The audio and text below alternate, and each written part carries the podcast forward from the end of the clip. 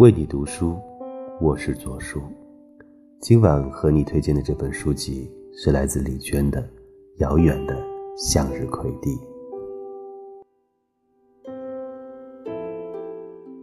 每次读李娟，我都觉得写作是人生很好的出口。她将人从贴近地面匍匐的姿态中一把拉了起来，然后可以大摇大摆的浪荡在人世间。虽然字里行间中搪塞着我们的虚荣、伪善、偏执、懦弱，但又如何？我们终究是直面过这些破败不堪的现实和内心。写作让我们拥有了抽离现实困境的力量。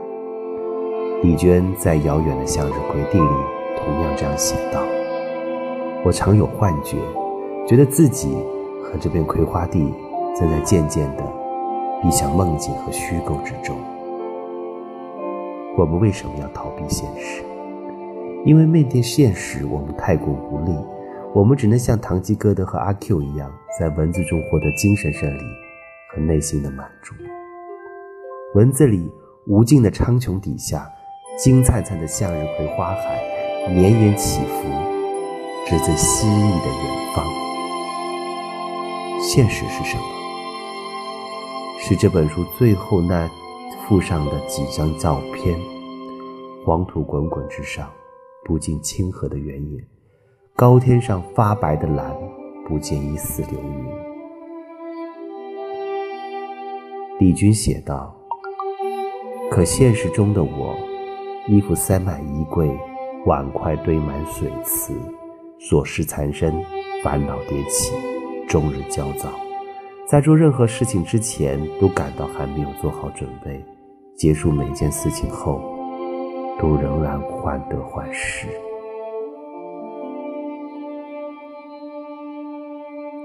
这跟活在朋友圈的我们并没有太多的区别，除了修完照片、晒完恩爱之外，仍然有我们各自的困惑和焦躁。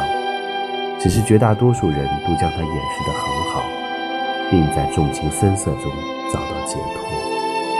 可是，仍然会有一小部分的人需要一处宁静，如同那个芦苇丛中两张床面积大小的深潭，高天流云，草木丰盛都倒映在其中，世事繁杂在这里沉迷，人情冷暖在这里淡定。这是一个关照内心的过程，在组织文字的过程中，重新理过思绪，又过滤掉杂念。如同禅定修心。李娟在后记里了解了这本书的创作，将十几年前的种葵花地的旧事一一陈述出来。很多事情既信赖文字和写作，又怀疑和排斥文字和写作。到了最后，仍然觉得写作对于自己来说是一个很好的人生安排。